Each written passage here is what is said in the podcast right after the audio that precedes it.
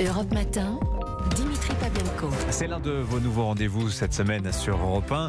J'ai le plaisir d'accueillir Eugénie Bastier. Bonjour Eugénie. Bonjour Dimitri. Pour une revue de presse hebdomadaire consacrée à l'actualité des idées, et cette semaine, c'était la rentrée. Vous saisissez l'occasion de cette euh, première revue de presse des idées pour aborder le thème de l'école, qui est un sujet de débat, j'ai envie de dire, permanent pour les intellectuels. hein. Oui, euh, cher Dimitri, hein, en France, vous le savez, on débat de tout, de l'entrecôte au vaccin en passant par la météo. Et l'école, bien sûr, n'échappe pas à ce goût de la querelle si français.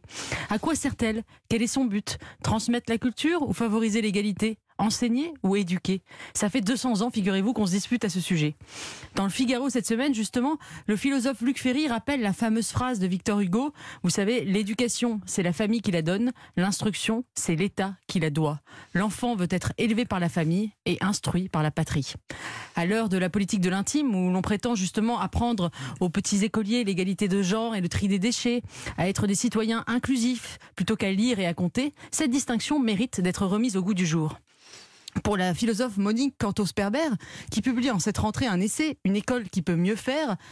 euh, il faut que l'école française soit moins étatiste, moins centralisatrice, et qu'elle laisse justement davantage de place aux familles et à la société civile. La France a deux handicaps majeurs, explique-t-elle dans l'Express. D'abord, elle tend à considérer que l'école ne doit dépendre que de l'État et que la société civile n'a pas à y contribuer. On constate aussi une assez grande méfiance à l'égard des choix parentaux, ce qui n'est pas le cas ailleurs, souligne-t-elle, où il va de soi que la famille doit transmettre des valeurs et des connaissances. Il faut être réaliste, dit-elle. Après l'école, les enfants sont aussi instruits et éduqués par leur famille. Il y a un vrai continuum éducatif d'une certaine manière, mais alors ça c'est une vision, disons, plutôt libérale euh, de l'école. Eugénie, est-ce que ça, ça ne comporte pas quelques dangers En effet, cher Dimitri, hein, dans une société fracturée, disloquée en communauté, où certaines familles issues de l'immigration notamment ne transmettent pas forcément un héritage français à leurs enfants, cette volonté de libéraliser davantage l'école comporte le risque d'augmenter la sécession. C'est l'avis d'ailleurs de Yanis Roder, professeur en Seine-Saint-Denis, qui signe lui aussi un essai à la rentrée sur le séparatisme à l'école. Dans Marianne, il veut défendre le modèle français d'une école républicaine, face à ce qu'il appelle un modèle américain individualiste où, je le cite, chacun vient comme il est, pour reprendre le slogan d'une marque de fast-food. Dans ce modèle multiculturaliste, qui tend selon lui à s'imposer dans notre pays, je le cite, chaque individu est déjà déterminé par son milieu social, culturel, religieux et n'en sort pas. Ce n'est pas le modèle français, argumente-t-il, lequel repose sur le souci de l'intérêt général et sur l'émancipation des individus, c'est-à-dire la possibilité de se dégager de ces déterminismes. Ça, ça donne matière à réflexion. Tiens, puisqu'on parle d'école, parlons de l'une des plus célèbres écoles du monde. J'ai nommé bien sûr Poudlard.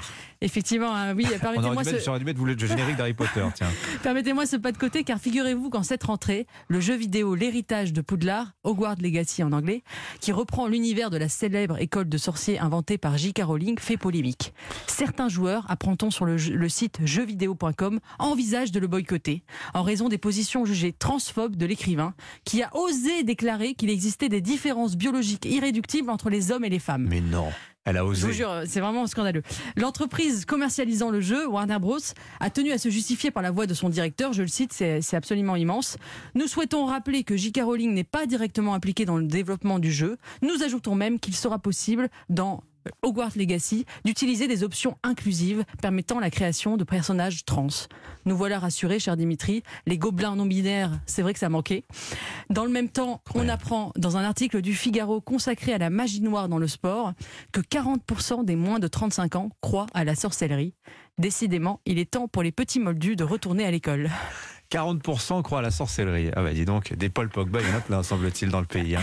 Merci beaucoup Eugénie Bastier, dont on apprend qu'elle euh, s'informe sur le site jeuxvideo.com. Euh, au il faut être éclectique. Mais cette histoire de J.K. Rowling, on, en- on aura sûrement l'occasion d'en reparler car elle est en train de se faire expulser de sa propre œuvre. Voilà ce qui est en train de se passer au nom de l'idéologie. C'est assez stupéfiant. Merci à vous Eugénie Bastier. 8h39 sur Europe 1.